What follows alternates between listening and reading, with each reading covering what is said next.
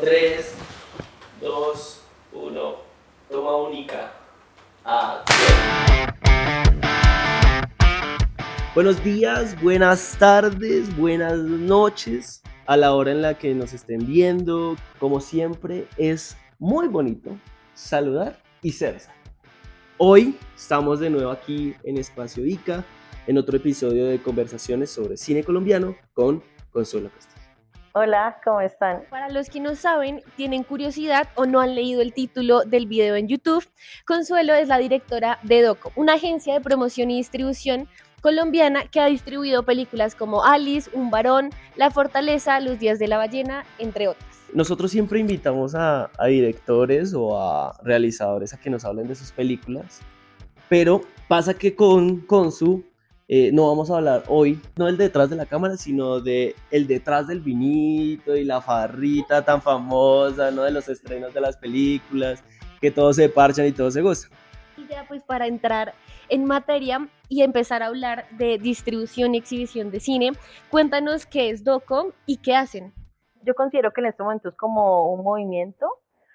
Surge como una, esto es algo que yo creo que algunas personas lo saben o no, pero surge como un intento de agremiación en un primer momento. Eh, éramos 21 personas y estas 21 personas eran en su mayoría documentalistas, por eso se llama DOCO, porque un poco el ejercicio era como decir qué está pasando en el sector, el documental no está teniendo los mismos premios que la ficción, no, siempre era como una queja de, de mis compañeros y compañeras en ese momento, es como, por ejemplo, Jorge Caballero, decía mi película está en ITFA, a nadie le importa, pero una película está en San Sebastián y todo el mundo dice, wow, es la mejor película.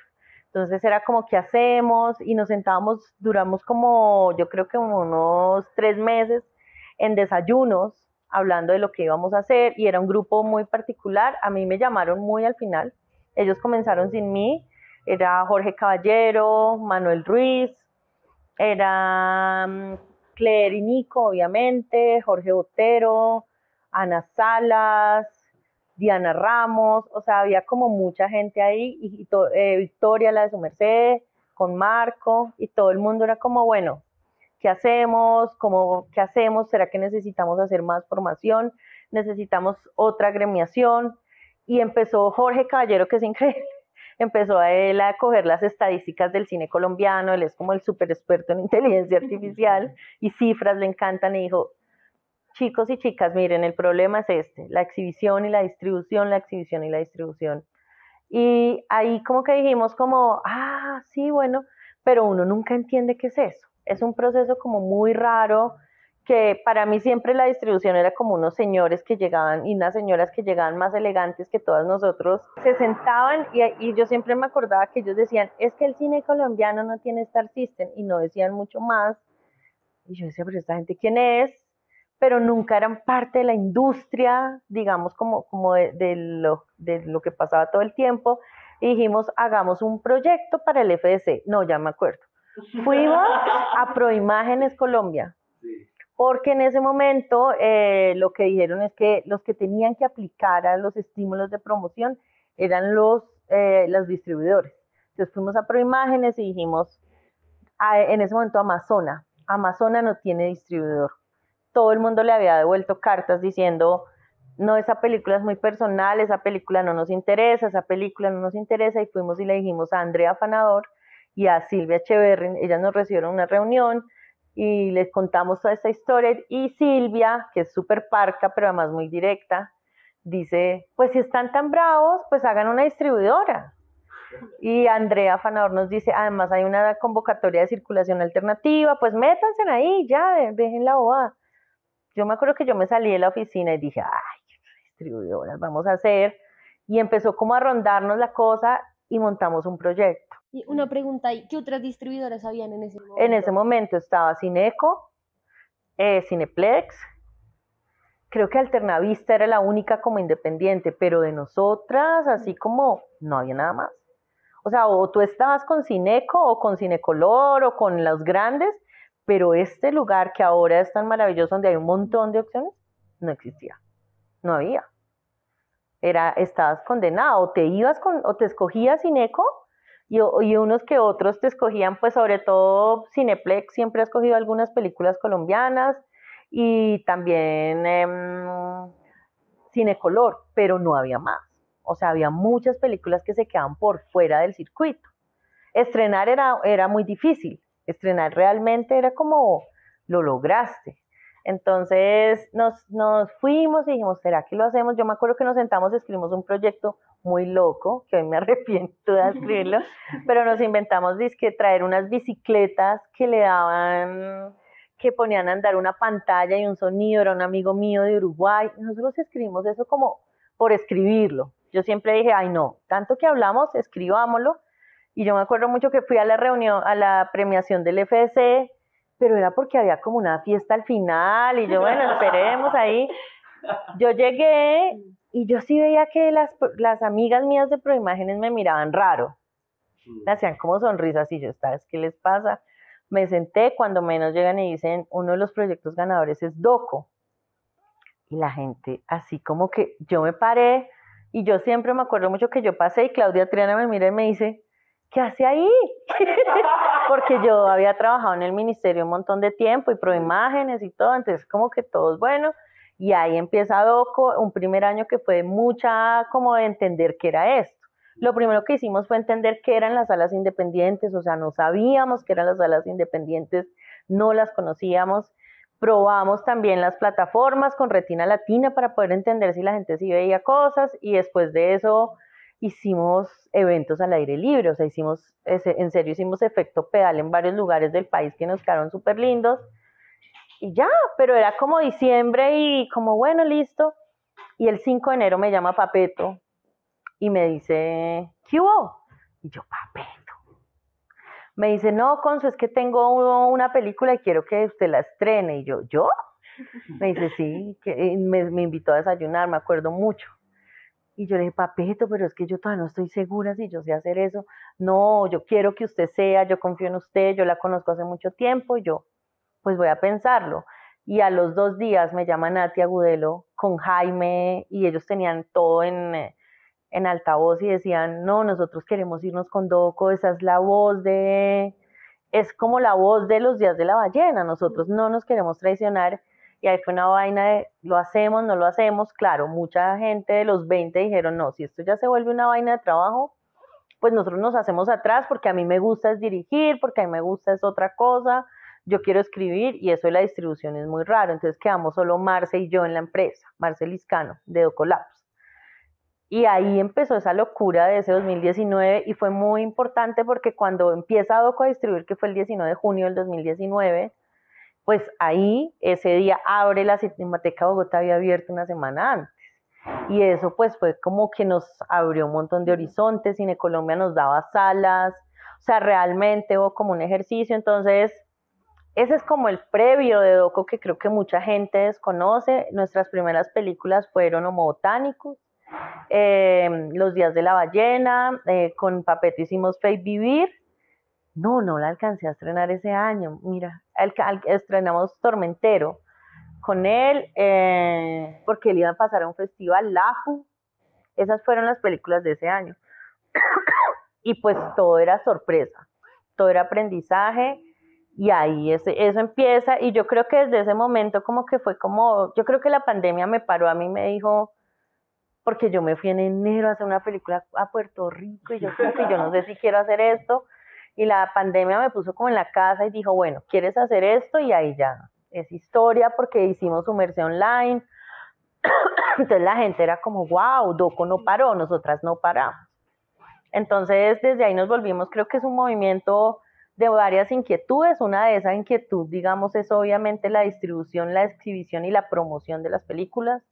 Para nosotras es muy importante que las películas tengan una promoción, pues como relevante, ¿no? Que la gente pueda hablar de ellas. Digamos, desde la, parte de Ocolapse, creo que tiene que ver también con, con lo que nos imaginamos de qué es el cine que se hace, ¿no? Para qué se hace ese cine y si puede de pronto cambiar de alguna manera el mundo en el que estamos. Ese es un poco de ¿no? Que eso nos quedó de la parte documentalista. Bueno, Eh, antes de que nos respondas todas las preguntas, porque nos estás respondiendo a todo. Sí, sí, ves que yo te dije que hablaba mucho. pues ahora sí, como debe ser, vamos con las preguntas de parcial. Musiquita de quién quiere ser millonario. Eh, como que algo que hemos visto, como que todas las películas de Doco eh, tienen algo en común.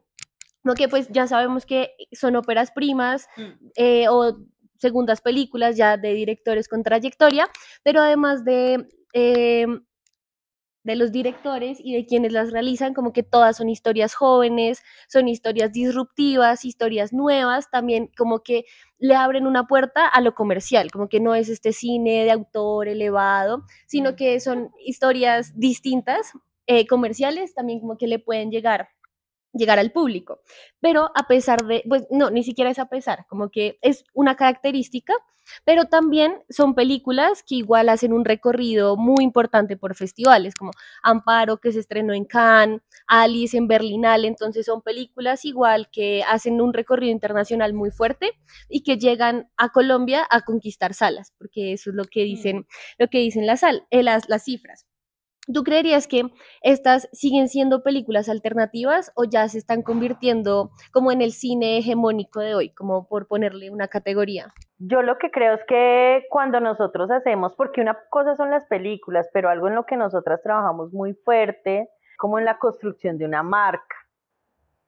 Nosotras a nosotras, a mí siempre me han elegido como entre las empresarias culturales del año de Bogotá, de no sé qué, de la Cámara de Comercio, o sea, siempre lo ponen a uno como la mujer empoderada.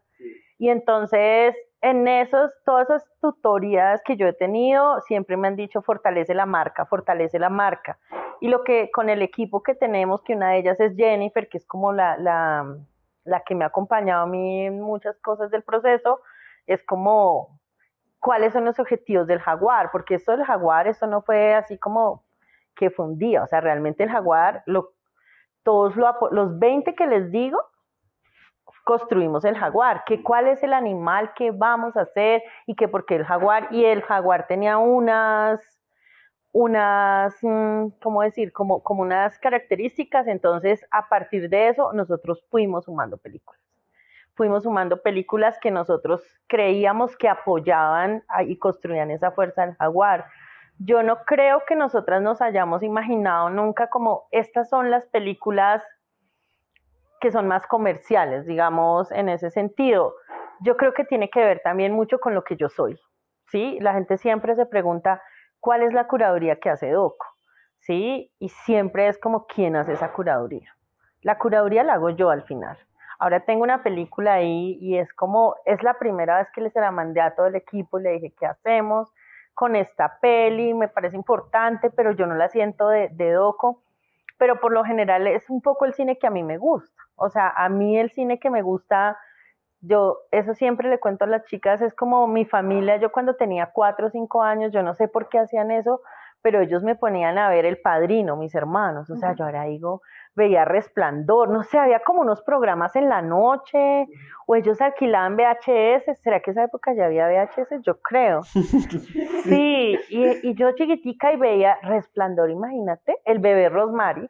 O sea, yo veía unas cosas muy dementes, o sea, el padrino, o sea, todas las de Woody Allen, y eso era como que, claro, entonces yo nunca me eduqué tanto como con el otro lado, digamos, de la universidad. Cuando llega a la universidad a mí, claro, uno abre el horizonte y entiende que hay otros universos, pero el cine que a mí me gustaba siempre estaba como cruzando ese lugar de Hollywood, que es el Hollywood, pues no el, no, no el más comercial, pero era este Hollywood que igual le hablaba a un público. Entonces yo siempre me marqué por ahí y cuando empieza todo el surgimiento, digamos, del cine independiente de Estados Unidos, que es cuando se crea Sundance y demás, a mí esas películas dije, pues es que esto es lo que a mí me gustó. Yo decía, yo siempre me acuerdo mucho de Kids. O sea, cuando yo vi esa película dije, ¿qué es esta vaina? O sea, este es el cine que a mí me gusta. O sea, y ahí yo creo que, que desde ese lugar, pues entonces las películas de Doco se han ido construyendo desde ese lugar. Eh, ahora que tienen festivales internacionales y eso, sí, pero no están así, porque mira que nosotras le hemos dado cabida a otras películas que son películas que por lo menos a mí me gustan. Hay unas que no le gustan de pronto al equipo. Es como, ay, con esa película no nos gusta, pero bueno, pues vamos a hacerlo. Mm. Pero yo creo que a mí lo que más me interesa es que sean películas que tengan, que puedan hablar con el público, que encuentren un lugar para hablar con el público. Claro, pues un día se nos aparece, no sé, a mi amparo, digamos, y Simón sabe, porque Simón y yo somos como muy amigos, pues yo siento que Amparo marcó, cambió muchas cosas de Doco, ¿sí? También fue como que dijo como, ok, listo, pueden hacerlo. Eh, porque los directores y productores, la verdad, y ellos lo saben, tienen mucho miedo a veces de irse con Doco. Obvio, o sea, irse con Doco tiene unos riesgos. Entonces sabemos que el riesgo es que no estés, ahora salgo en... Quería unir. pero, pero obviamente el riesgo de irse con Doco es que no tengas tantas salas de Cine Colombia. Ese es el riesgo, o sea, ese es el riesgo. Y todos ellos son y ellas son extremadamente valientes. Sí, es como marica, o sea, puede pasar que pase mucho o que no pase nada. O sea, yo sé que Manuel siempre estuvo muy estresado por eso y él siempre me decía, me decía, es que el problema tuyo son las salas, antes de Amparo. Y yo sí, sí, Manuel, yo no le ponía atención, ya sé, Manuel. Y cuando él me llamó, me acuerdo mucho de esto, él me llamó y me dijo, Consu, es que quiero que hables de, que, que veas Amparo. Y yo le dije, ¿para qué? Y me dice, pues porque es que Simón te quiere conocer. Y yo le dije, ay, no, mano, usted se va a ir con Cine Colombia, no me haga perder el tiempo. Y él me dijo, es que Simón te quiere conocer. Yo sé que, que, que podemos estar con Cineco, pero, pero Simón te quiere conocer. Y ahí hay como unas conexiones muy, muy bellas con, e, con ellos y con ellas porque es como Diana, o sea, Diana dijo, yo siento que nuestra película debe irse con Doc. Diana podría estar con quien ella quisiera. Pero ella sentía que había como otras cosas que nosotros hacemos que, les, que le parecen interesantes, que es esa reflexión por encontrar nuevos públicos y nuevas audiencias. Eso es lo que nosotras siempre hacemos. O sea, con Ángel 69 nos criticaron mucho la, la, estrategia de redes. Las chicas no lo podían creer porque encontramos Twitter que decían que nosotras ya dábamos asco. Y yo decía, y ellas son muy sensibles, pero ¿por qué vamos asco?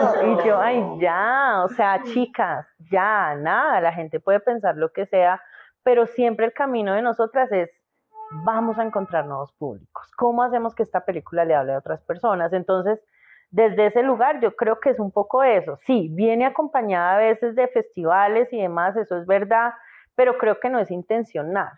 No es, y creo que hay una cosa muy importante y es el match que yo hago con las directoras o directores. Ese match es súper importante, o sea, nosotros, yo puedo decir que ahí hay gente a los que yo ya considero amigos y amigas, ¿no? O sea, Cata Rollave es como somos muy, o sea, los chicos de Rara, nosotros somos como una familia, yo les digo a ellos, o sea, porque en serio, hacer un estreno solo fuera de Cine Colombia es muy difícil y hay frustraciones, ¿no? Es como Consu, pero porque, digamos, las salas de un varón fueron muy pocas. Nosotros sabemos, las salas de un varón fueron muy poquitas. Eh, nosotros sabemos que si hubiéramos tenido cinco salas más en Bogotá, hubiéramos tenido más espectadores y a la peli le fue muy bien. Pero pues también hay otro montón de cosas que hacemos que, que, que nos llenan como de un montón de, de emociones, entonces creo que eso se complementa. Y creo que hay gente que piensa el cine de otra manera muy diferente a mí y que no tiene la personalidad que yo tengo. A mí me gusta celebrar todo, a mí todo me parece, o sea, cada cosa, sí, o sea, yo, allá me decía un chico en Barranquilla, me dijo, ay, pero que las fiestas de Oco son famosas. Creo que pensamos como escoger las películas de festivales, sino las películas que alimenten el alma del jaguar, creo. ¿Y cómo es conciliar eso, como el espíritu de Doco y también el trabajo pues con los directores, con las películas, como asumir esos riesgos, como hasta dónde están dispuestos a hacer, como de lado y lado? Es dificilísimo. es dificilísimo, dificilísimo. Por ejemplo, Teo, ah. no, pero es verdad. Teo, hay una, hay, él, él, y yo nos conocimos hace mucho tiempo, tenemos una realización de amistad previa a todo eso, pero con, con lo de la estrategia de redes, él me dijo, con su se les fue la mano con eso del, del cementerio de Barbie. Ya, es que el cementerio de Barbie con su ya era demasiado. Entonces hay un montón de cosas que no les gusta, pero yo creo que tiene que ver con la manera tan profesional como nosotros hacemos de lado a lado pues el trabajo. Nosotros hacemos como un estudio de cuáles son las audiencias de la película, cuáles son las acciones que vamos a hacer, les presentamos un plan, hay cosas que aprueban o no aprueban. Es muy difícil, pero es un trabajo de confianza, de entenderlos a ellos también con lo que se sienten cómodos o no se sienten cómodos. Son problemas presupuestales también, o sea, a ver, tenemos un estímulo de 60 millones que hace, da el FDC para promoción de películas y es entender hay muchas películas en las que tanto Doco como el productor o director han dicho yo pongo más plata para que sea mejor, pero ese trabajo es un trabajo creativo increíble porque lo que ustedes ven al final de no es como que las chicas se encierran y piensan solo en lo de Barbie, no, esto viene de un plan, o sea, nosotros ya sabíamos, nos tenemos que enfrentar y a nosotros nos hicieron cambiar tres veces el estreno de Ángel, porque estaba Barbie, Oppenheimer y estaba la otra película, entonces, ¿cómo podemos nosotras medirnos en ese lugar, ellos también se acomodan. Hay gente que no se siente tan cómoda, yo siento que, hay películas que no se han sentido tan cómodas con las estrategias de promoción que hemos hecho, nos los han dicho, pero pues yo creo que también algo que a mí me gusta es la profesionalización de lo que nosotros hacemos. Por lo general, alguna gente piensa que es que es venga, yo contrato uno de sala, uno que haga las redes. Entonces me busco un muchacho que me haga, las prácticas haciendo las redes y, yo contrato a la de prensa. Y yo creo que hay que hacer una campaña, una campaña que tenga como todos los componentes, son muy sólidas nuestras campañas en ese sentido, y desde ahí ellos aceptan, pero es muy difícil. Es de los, o sea, el póster, el trailer. Epa todo. Justo, justo era una de las preguntas que era el tema de cómo capitalizar cine alternativo, porque es de las cosas pues, bien más complejas, ¿no? Estamos en una sociedad capitalista en la que hay unos productos que incluso van contravía a ese fenómeno comercial. Oppenheimer, Barbie van, aunque aparentemente en, contra, pues siguen una orientación narrativa que, que vende y que gusta al mercado internacional. Pero entonces era eso, cómo capitalizar. Y ya lo respondes, es una cosa de profesionalización de campaña publicitaria. Sí, es, eso algo que yo siempre les digo a todas y a todos los que llegan, es como a mi equipo hay que respetarlo. O sea, y a veces, y ha sido muy bello, porque hay momentos que les he dicho, ven, te pasaste con no sé quién, o oye, nosotros no, no, no, no tienes por qué hablarnos así, porque a veces los hombres son raros, como que ¿sabes? Como que hablan muy duro y, entonces uno es como, pero ¿por qué? pero ¿por qué me hablaron así? Y yo, no, a ver, hay que bajarle, pero sí creo que ahí hay gente increíble, Carito, Ayala, es una, yo siento que ella, siempre les digo que todas ellas logran como una, están haciendo una maestría, ¿no? Todo lo que aprendemos y es una construcción en conjunto de cada película ellas, cada una de ellas podrían todas irse de doco y hacer, hacer una empresa yo le digo a Jenna, Pau y a Caro que ellas podrían hacer una empresa y se volverían millonarias porque pues imagínate las que hicieron las redes de Doco, la gente es como, Ay, tengo la que hizo las redes de Doco. Mm.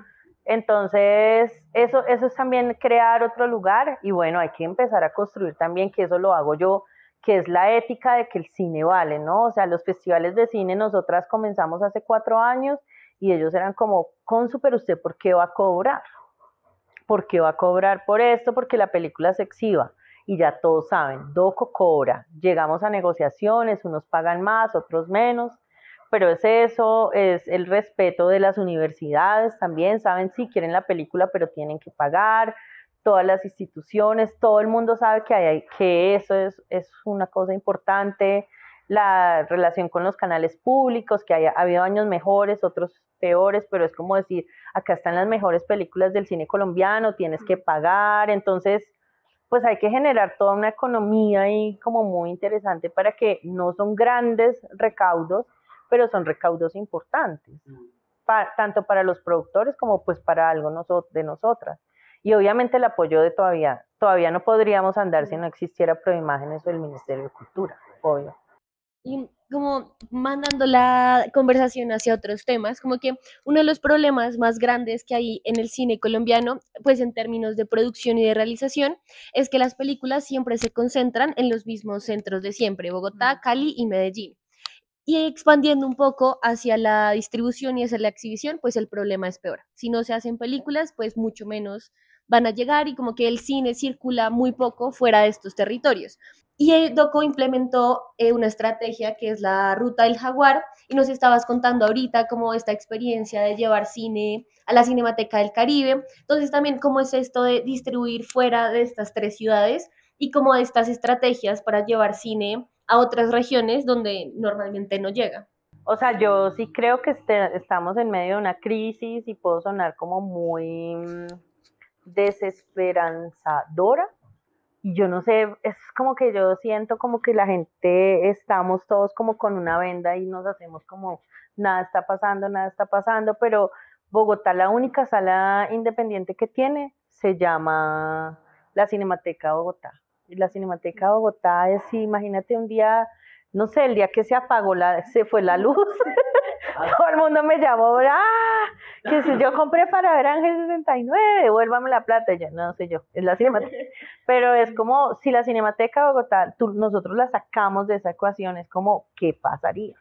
Sí, porque está Avenida Chile, pero Avenida Chile recibe también como absolutamente todas las otras películas independientes, entonces pues el cine colombiano a veces no le va tan bien allá, entonces hay una sala está la otra sala que teníamos, el Cinema Paraíso, que, que realmente nosotras tampoco le iba bien al cine colombiano, entonces hacíamos memorias rebeldes, ahí como para lograr cositas, pero también Cinema Paraíso no le gustaba tampoco poner todo el cine colombiano porque es muy difícil lograr que lleguen desde un momento, con Cinemanía es imposible que pase, o sea, ya ella, doña, se me olvida el nombre ahora, pero es como, no, con su a mí es que el cine colombiano no nos da, no sé qué, y uno es como calle 100, cada día es como menos, entonces uno dice, ¿qué hacemos? ¿Qué hacemos? O sea, tenemos un problema de salas muy grande en Bogotá, en Bogotá que es la ciudad, yo creo que la ciudad más afortunada en ese sentido es Medellín, porque ellos tienen como una red de cinco salas que funcionan muy bien, entonces ellos tienen el MAM, tienen el, Colombo Americano, tienen la Sala de Procinal de las Américas, que es como una bendición que exista porque es el cine comercial, en el cine independiente en medio de una sala comercial. Están las dos salas de Confama, que son salas increíbles, y uno dice, pues hay que capitalizar eso. Pero pues Cali tiene la tertulia, y ahí es como uno dice, bueno, ¿y qué más hay? Y no hay mucho más no hay mucho más, Pereira hace un esfuerzo muy grande, la Cinemateca del Caribe lo intenta y ahí en este momento uno dice, se estrenan 56 películas al año, 60, un montón de gente que se queda también sin estrenar y, y yo sí siento que es muy difícil que ya tantos esfuerzos porque hay muchos compañeros y colegas compañeros digo porque la única compañera que tengo es Gira en cuanto a distribuidora eh, eh, todos hacemos esfuerzos e intentamos y estrenamos y todo el mundo, que la ciclovía que llevamos esto, no sé qué, pero esto tiene que ser un esfuerzo del país. Estamos sin, sin salas y sí nosotras hacemos como, como ejercicios muy interesantes. Durante un tiempo trabajamos con salas en, em, lugares donde nosotros detectábamos que había um, cineclubs o sea, como en Mariquita, como en Melgar, como en, ay, no me acuerdo ahora el lugar donde íbamos de los llanos, o sea, como que eso, todo eso se hace, pero es demasiado trabajo. O sea, es demasiado trabajo, es como las, las, o sea, como que, wow, hacer todo ese aguante era muy grande. Entonces, sí lo hacemos, siempre lo intentamos hacer, pero cada día es como que uno dice, pucha, ¿hasta dónde lo, vamos a lograr? Entonces, no sé muy bien, o sea, no tengo ningún tipo de respuesta, no tengo ni idea qué va a pasar, pero lo único que sé es que estamos en una crisis y que me gustaría que todos nos quitáramos la venda y lo viéramos, porque es que, mira, yo hace poquito estaba viendo como mm, las salas en las que una película, yo tengo una amiga mía que tiene una distribuidora ya que se llama Storyboard Media y ella estrenó una película que se llama Allanamiento y yo me acuerdo que yo estaba viendo las salas de esa película y tenían como 12 salas solo en Santiago. Y yo decía, Marica, es increíble y nosotros acá todos. Entonces es una alerta y es una alerta porque pues es como que sigue siendo y esto que hablamos de las salas, yo lo oía cuando era el ministerio, yo lo oía cuando después era Doc TV, lo oía después ahora y lo seguimos oyendo, o sea, y no hay una solución, o sea, creo que pues nosotras podemos seguir haciendo cosas y podemos, o sea, es como lo que yo sentía al ir a la Cinemateca del Caribe, decía, pues yo estoy mandando unas películas sin conocer el público que hay allá. Sí, o sea, no sé qué, quién le va a interesar que llegue un varón a, a esa sala cuando allá van es como personas como más de 60 años. Sí, o sea, entonces es como que pues dirían, pero es un varón qué es. Mm. Y llegarán tres o cuatro gomosos de Barranquilla que digan, ay, por, nada más las redes de DOCO, o sea, las redes de DOCO es como el 70% Bogotá, 30 Medellín, 10 Cali y, y una, en Ecuador somos como que nos conocen. Entonces, Los pasantes del cine también. Sí, sí, ustedes también. Sí, tenemos la, similares las estadísticas.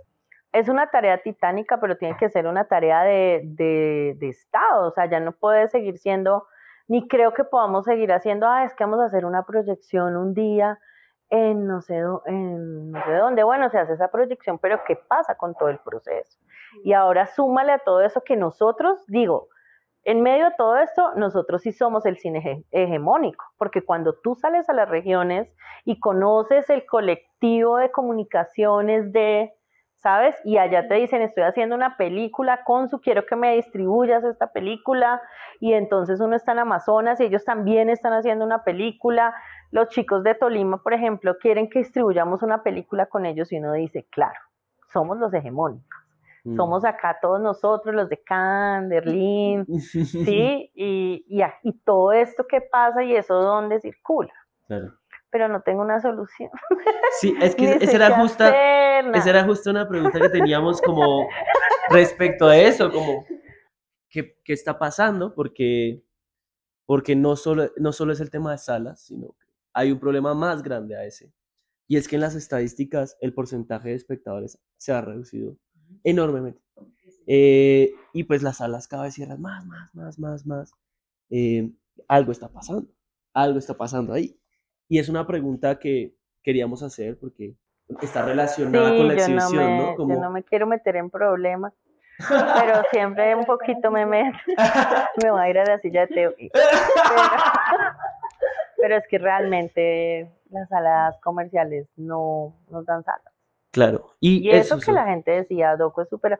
Yo me acuerdo hace muy, al inicio del año, yo me senté con mis compañeros y, y Gira, eh, y les dije como, chicos, esto está pasando, pa, papá, no nos dan sala, y se me rieron y me dijeron, con esta no vamos contigo. Tú eres la única que le dan salas comerciales. Así que ese es tu problema. Y yo decía, ay, no, manera Claro, o sea, ellos jamás se han sentido como, me dicen a nosotros, ni siquiera nos contestan un correo. Mm.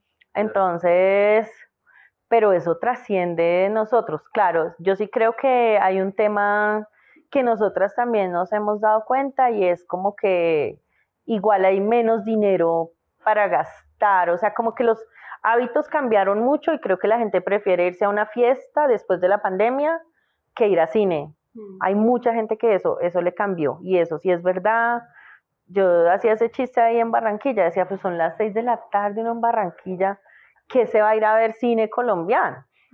Pero, pero sí hay, hay cosas muy, muy difíciles de cambiar hasta que no nos sentemos de verdad a hablar con los que tenemos que hablar, porque siempre estamos hablando los mismos. Pero, Consu, ¿tú crees que esto es como una falta de pedagogía de públicos o es de presupuesto o es de distribuidoras que se preocupen por ese público y esas nuevas dinámicas del público? No, yo creo que no, no podemos ya más decir que es culpa de las distribuidoras, ni mm. creo que tampoco se pueda hacer como una cosa de, ¿cómo se dice? ¿Dicen eso? Eh, ay, eso siempre que es una, una frase que yo digo como, ay, la utilizan mucho, que ya, me- ya me parece como creación de públicos, no, no, con formación de públicos, yo digo, ay, ya que es Sí. formación de públicos, pero, o sea, yo creo, y esto yo se lo vi a Jaime Manrique en una reunión de distribuidores hace como dos años, yo decía, pero ¿qué es lo que dice Jaime? Tiene razón. Y eso que él sabe que yo no, no me gusta concederle la razón. pero, pero es, él dijo, esto no puede ser ni de Doco, ni de no sé quién, ni de no sé qué, ni siquiera de la dirección de cine. En ese momento no, no era tan grande. Esto tiene que ser un proyecto de país. Tiene que ser un proyecto de país porque ustedes saben los presupuestos que tienen las instituciones que son mínimos. Esto es un presidente diciendo vamos a montar una red de salas independientes o vamos a sentarnos con los exhibidores de este país y les vamos a decir vamos a darles un subsidio, que eso es súper polémico. Cada vez que yo digo esto, y esto también lo dicen varias personas, así la gente nos mira como, claro, es que es una vendida. Con eso no entiende, es una vendida, ya se vendió a Cineco. Sí, como usted le dieron salas, eh, pero hay venga, les vamos a dar un subsidio para que apoyen, porque es que si la gente no encuentra las películas, o sea, lo que nos pasó con Alice fue terrible. Nosotros, primero que todo, lo que hacemos es, nosotros teníamos la fecha 14 de octubre, me acuerdo mucho. Felices, 14 de octubre, la teníamos desde febrero. Ta, ta, ta. Estrenamos en el BIF, no sé qué.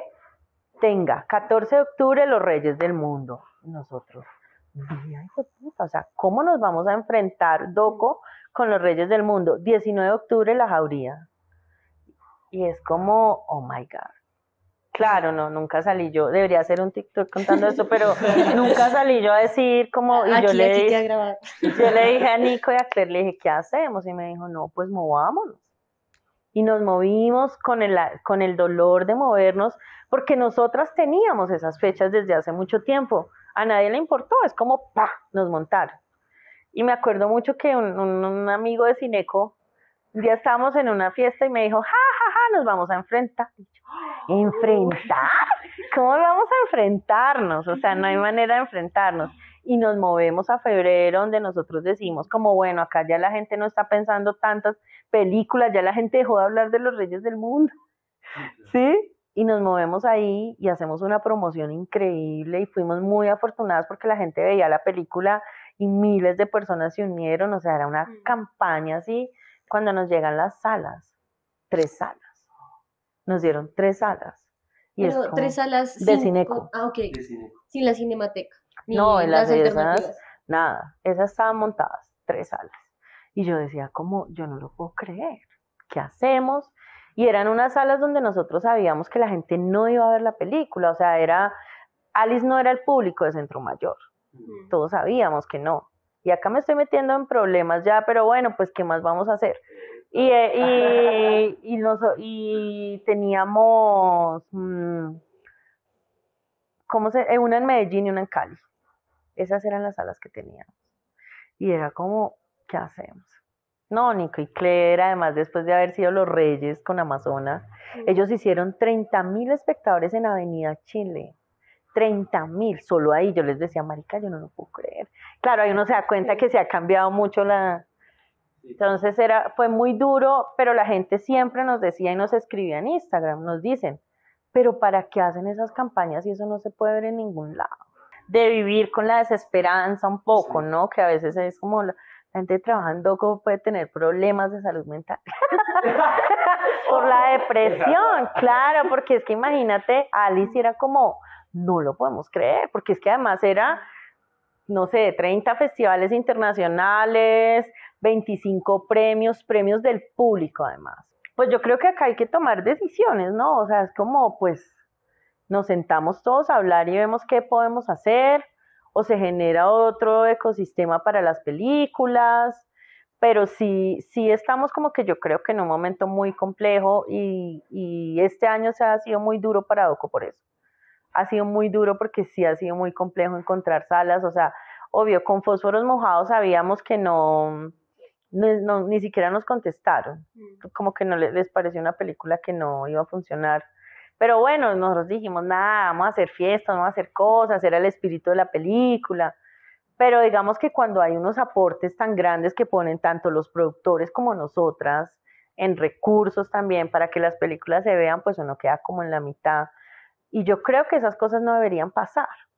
O sea, entiendo muy bien que Cine Colombia diga esta película de pronto no me parece tan comercial, no, no le voy a dar un lugar, pero debería haber otra manera, ¿sí? Y creo que sí, esto de, de lo que les digo, red de salas yo no creo que vaya a existir. O sea, ¿en qué momento vamos a montar una red de salas? Imagínense. Y además porque hay unos procesos en Argentina que de pronto no han salido tan bien, pero seguramente sí hay que sentarnos a hablar con los grandes exhibidores y decirles qué hacemos, cómo hacemos para que la gente vaya. Pero bueno, digamos que saliéndose de las salas hay una cosa muy importante y es que ahora mm, los recaudos de una película, hablando ya en términos financieros, no son las salas de cine, eso ya es solo el 20%. Por ejemplo, su merced nunca se exhibió en una sala de cine, bueno, hizo como mil espectadores porque era en la pandemia, pero, se, pero tiene un, un récord muy grande, creo que la exhibieron y Amparo también le fue muy bien en festivales. O sea, como en 25 festivales con FI para su merced, pues eso ya le hicieron otro recaudo muy diferente. Que ese es el ejercicio, empezar a reconstruir también la ruta, y a veces yo siento, a veces digo, pues yo me debería desenamorar un poco de la sala. Ok, vamos a hacerlo de pronto en la cinemateca y hagamos otras cosas, pero pues vámonos a buscar otros lugares donde la película se pueda ver. Y yo creo mucho en las plataformas, lo que les decía ahora, creo que la democratización también de, de nuestros contenidos puede, tiene que estar ahí. Ahora tenemos que convencer a los señores de Netflix, que no nos creen mucho, que esas películas las verían. Pero yo estoy segura si me está viendo alguien de Netflix. yo siempre les digo eso.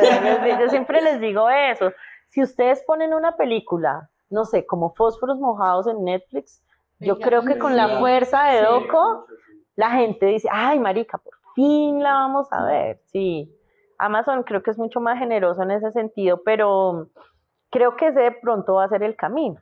Y seguramente de pronto el cine se va a empezar a convertir en otra experiencia diferente, donde además podemos hacer como eventos y demás, pero hay que seguir trabajando ese entonces posiblemente la sala de cine no lo sea.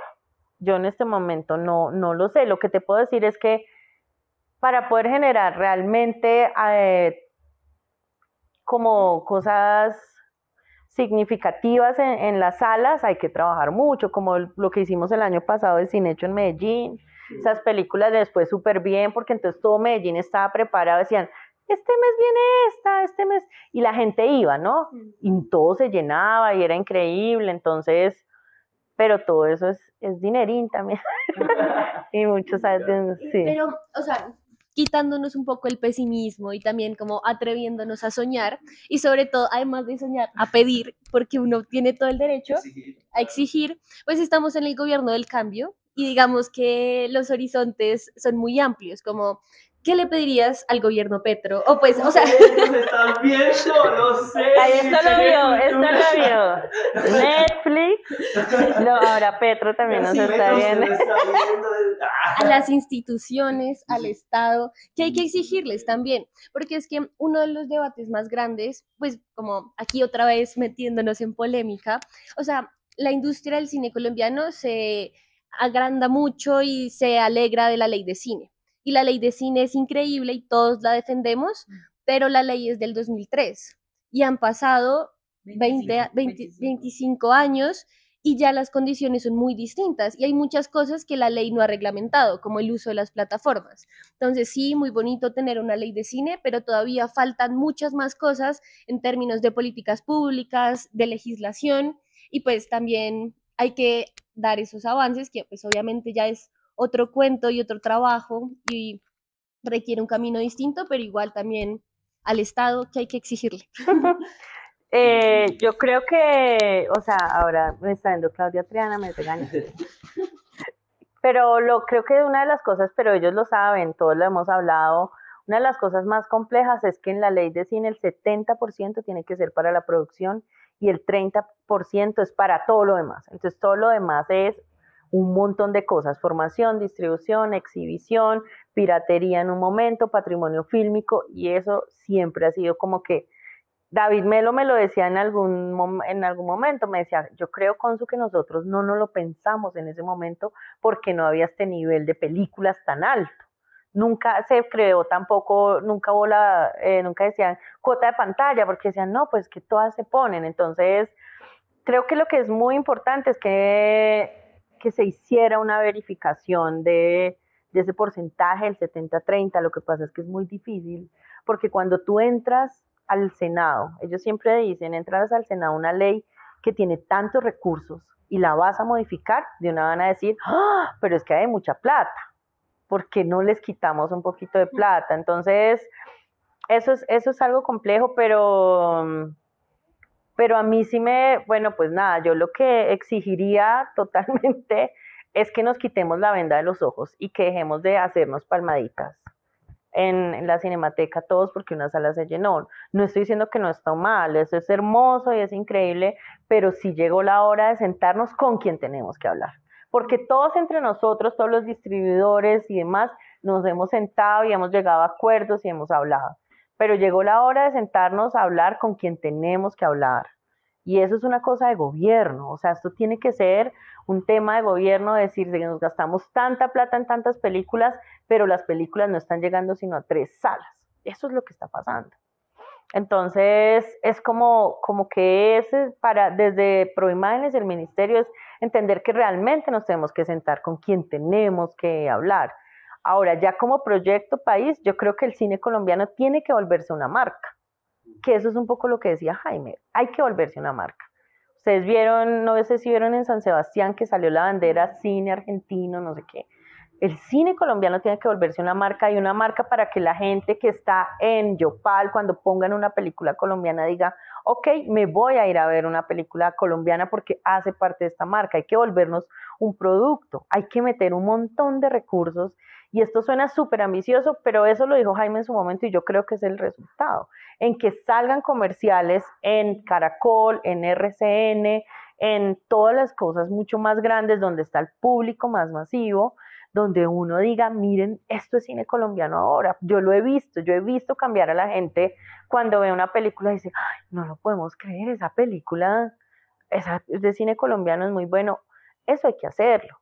Eh, hay que, hay que, tiene que haber una conciencia de cuidar también, también eso, también ese, ese, ese lugar y ese momento que somos desde ese lugar, desde decirle a Colombia que el cine colombiano existe, pero no con campañas micro, eso no va a pasar nada.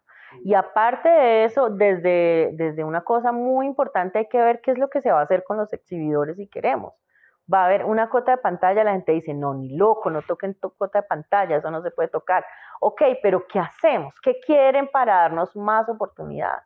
Y para darnos por oportunidades reales y oportunidades que de verdad cambien el, el, el, el chip de la gente. Es que la gente, sí, la primera semana va mal, ok, la segunda semana no va mal, pero de pronto hay un momento que la gente se activa. O sea, eso puede pasar en muchas películas y es darnos por lo menos la oportunidad de que esas cosas pasen, no con todas. Hay una cosa increíble que hacen en Chile que a mí me parece muy interesante. Se sentaron los exhibidores, los productores y, las, y los distribuidores y dijeron, vamos a hacer tres categorías. Y hay categoría Super VIP, que es como las películas de Pablo Larraín y saben que es como los super comerciales y estas películas tienen, tienen tantas salas, tienen, tanta, tienen tantas pantallas, el tráiler se pone dos semanas antes. Ahora, hay una segunda categoría que es la película de festival, que ha pasado por no sé dónde, que no sé qué, tienen estos, y esta es una película más pequeña independiente que solo se va para salas comerciales y las cumplen. Yo a veces veo y digo como maricas y sería mucho más sencillo no es que metan las salas que están solos, o sea, si tú no llegaste a tantos espectadores esta semana, sales, pero todas las condiciones son las mismas para todos. Ese, eso es, y bueno, hay que meter recursos, o si no, claro, todos nosotros tenemos que seguir trabajando, o sea, obvio. Yo leo a veces que soy jurado en cosas, leo las cartas, las como las rutas de distribución, exhibición de las películas que hacen y digo, no, pero esta gente quiero estrenar en Cannes, no, no vas a estrenar, o sea, no vas a estrenar allá, tu película es de otra cosa. Hay una cosa de, nosotros pensarnos también como lo que hacemos, saber cuáles películas debemos llevar, a dónde debemos llevar, de repensarnos y entender que la distribución no puede ser del otro, sino también de, de todos, pero es un camino como súper largo y alguien tiene que tomar la vocería. Total. Sí, yo me acuerdo que de, de chiquito, eh, pero esa es, es, la vaina, ¿no? Yo, por ejemplo, veía cine Nos Vemos colombiano y ahí yo aprendí de cine colombiano. Es decir, y era, un, era una gran estrategia, pero pues la, la, empezaron a mover cada vez más tarde y cada vez uno veía más como a la medianoche cine Nos Vemos. Y yo me acuerdo que mi abuelita fue la que me dijo, veámonos, estas películas que siempre a esta hora son buenas. Y ella porque trasnochaba y era una viejita. Y yo ahí aprendí a ver cine colombiano. Y ese tipo de estrategias hacen que también el público pues conozca el cine colombiano. Y obvio que tenga una visualización clara, no que sea a las once y media noche, sino en un horario en que la gente pueda acceder a él. Y bueno, no solo eso, también streaming, hay muchas cosas alrededor. Sí, el, la, los canales regionales sí. sufren mucho con eso, también. porque ellos, eh, por ejemplo, Señal Colombia hace mucho no compra películas. Y, y nos dicen, no, es que eso no funciona a mí me dan ganas de decir, pues es que no funciona, pero le toca. Eh, sí, de acuerdo. pues le toca sí. porque es que, o sea, si usted no lo hace, ¿quién sí, más lo a sí? Sí, exacto. exacto. Y no es tampoco, pues son dos horas, o sea. No, y, y, es un contenido que en verdad, pues es valioso. La gente valora eso, mm. aunque sean pocos, lo valoran, porque es gente que no tiene la posibilidad de ver ese cine en salas y lo puede ver en su casa, en un televisor, cuando puede y porque sabe, porque es, ve Señal Colombia, es su canal para enterarse del mundo. Es un poco acceder y sí, democratizar. Yo, por ejemplo, creo también que a veces el gobierno hace esfuerzos que a veces lo dejan muy abandonadito, o sea, Retina Latina, yo me acuerdo que nosotros pusimos un día eh, como, no sé, alguien escribió un tweet de que esta peli, esto es igual a como un meme que hicieron que esto es igual a Netflix, pero ahora gratis o algo así. Y eso tuvo un montón de repeticiones. Y yo me acuerdo que Jenny me llamó a mí y me dijo, si nos va a caer la para la plataforma, Consu, era los nadie que la dejamos gratis por un día. Y digo, pero marica, todas esas cosas hay que seguirlas, hay que seguirlas porque es como, como muy fuerte y que eso, pues lo que hablamos de RTBC Play, o sea, Juan ahora le ha dado como un gran aliento y están pasando cosas, pero si uno, a mí me da miedo. Si él se va, ¿qué pasa? ¿Qué tal que, haya, que llegue alguien nuevo que no le interese tanto el cine colombiano y que diga, vamos a poner, pues que eso le da súper bien, señora Isabel y todo. sí, es, es un ejercicio muy grande, pero yo creo que es de pensarse realmente a dónde van nuestras películas y volvemos al inicio y para quién las hacemos y quiénes las hacemos pues también creo que, que hay que, que, entender lo que está pasando. Y yo creo que en este momento es que ni siquiera es que lo diga Consuelo Castillo, lo dicen las cifras. Las cifras, o sea, para que una película colombiana de este año haya pasado los 2.000 espectadores es un milagro. Y eso es muy duro. Los 2.000 espectadores. El año pasado fueron mucho mejor las cifras del cine colombiano. Este año, 2.000 espectadores. Bueno, Momento... No, pero hablemos cosas divertidas. Ay, por eso. Exacto. Yo iba a decir eso no. justamente. Yo como. No, no, no. O sea. Estamos retristes. No, no, Además no, se bajó la o luz, sea, ¿no? Yo creo que va a haber. ¿Sabes qué pasa? Que yo creo que puede ser que yo estoy como tan metida en el día a día que a veces siento que no veo la luz. Creo que a veces sí quiero tomarme ese tiempo para salir un momento y decir qué es lo que está pasando. Porque la luz tiene que estar ahí, solo que a veces Claro, uno en el día a día de estar por acá en la cinemateca, buenas, buenas, entren, entren a la peli, puede que uno no la vea. Hay que salir y encontrar ese momentico blanco hacia allá eh, y entender eso y, y, también creo que tiene que haber mucho más cariño y solidaridad entre todos nosotros. Yo fui muy famosa en Twitter una vez. con un, un día, tweet. Con un tweet porque... Un, Ay, yo, yo vi ese meme.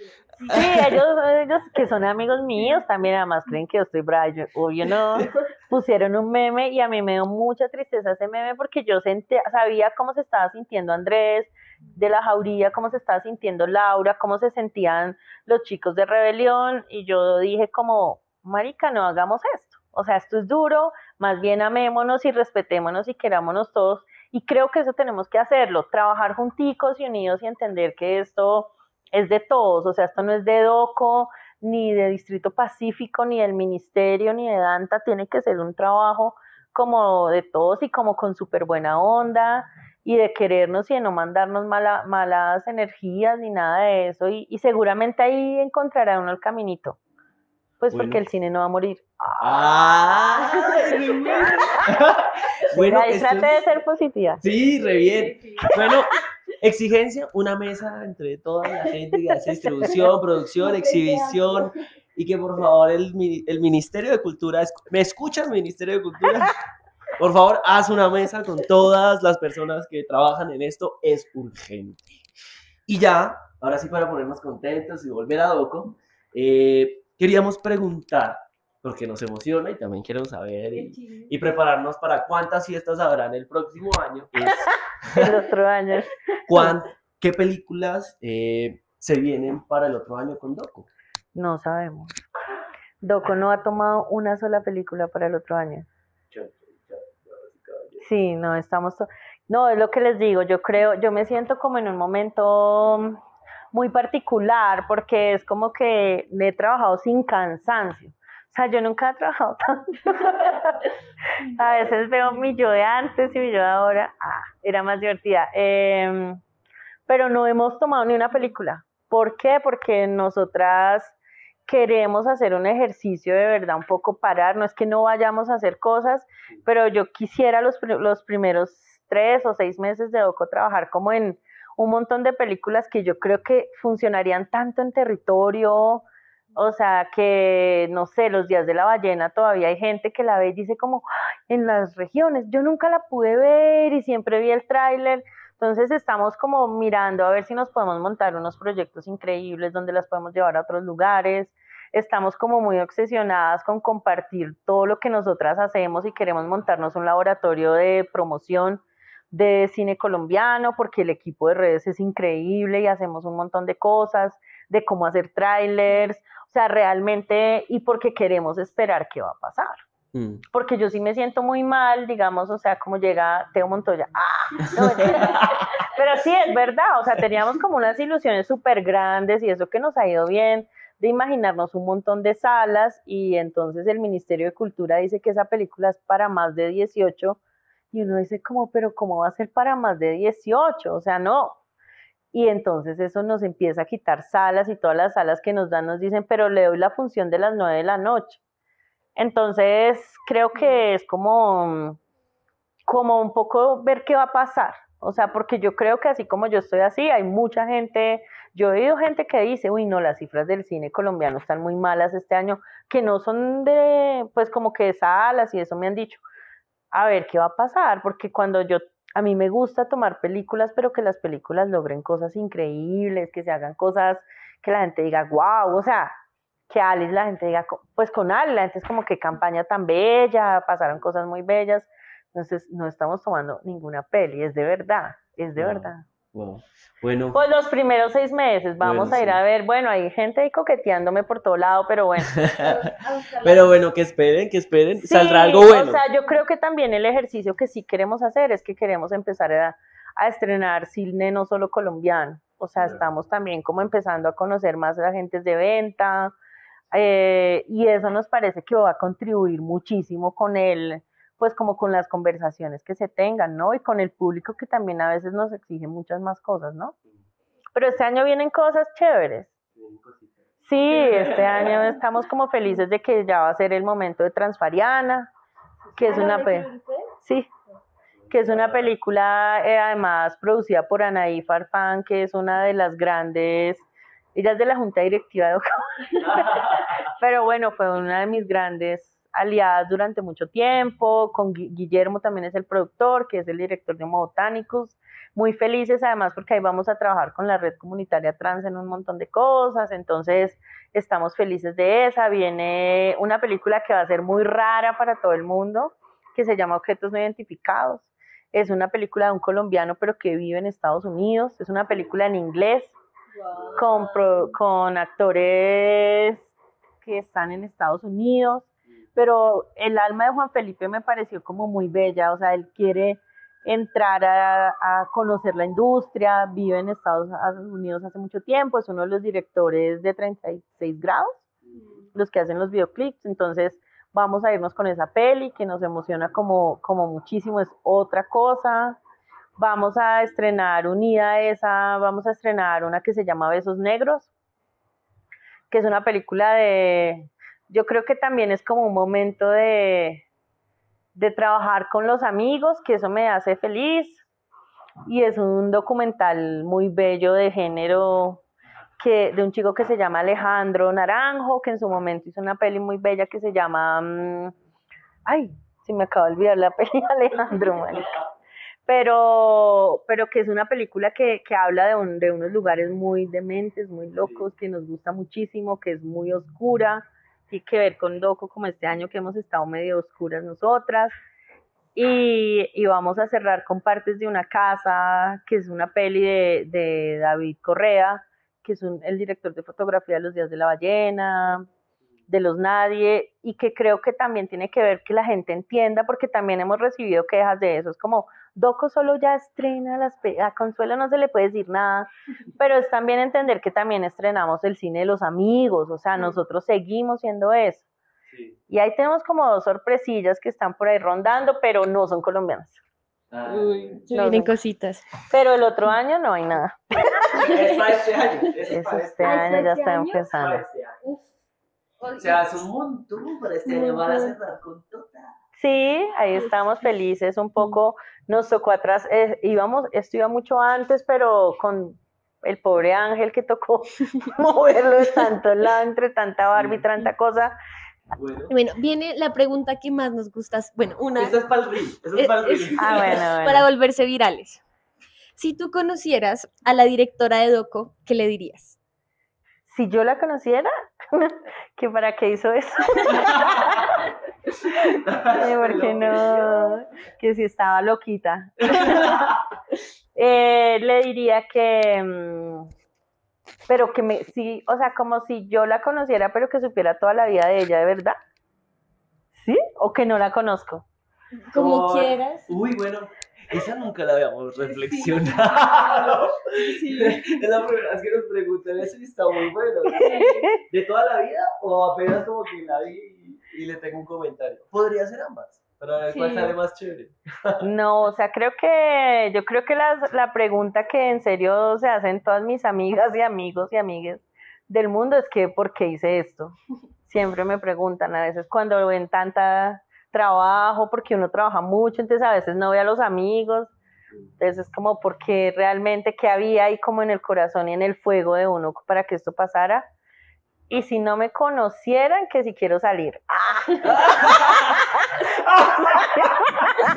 Tomar unos tragos bien. ¿eh? Sí, bien. Sí, porque ahí, ahí uno podría hacer hartas preguntas, entonces.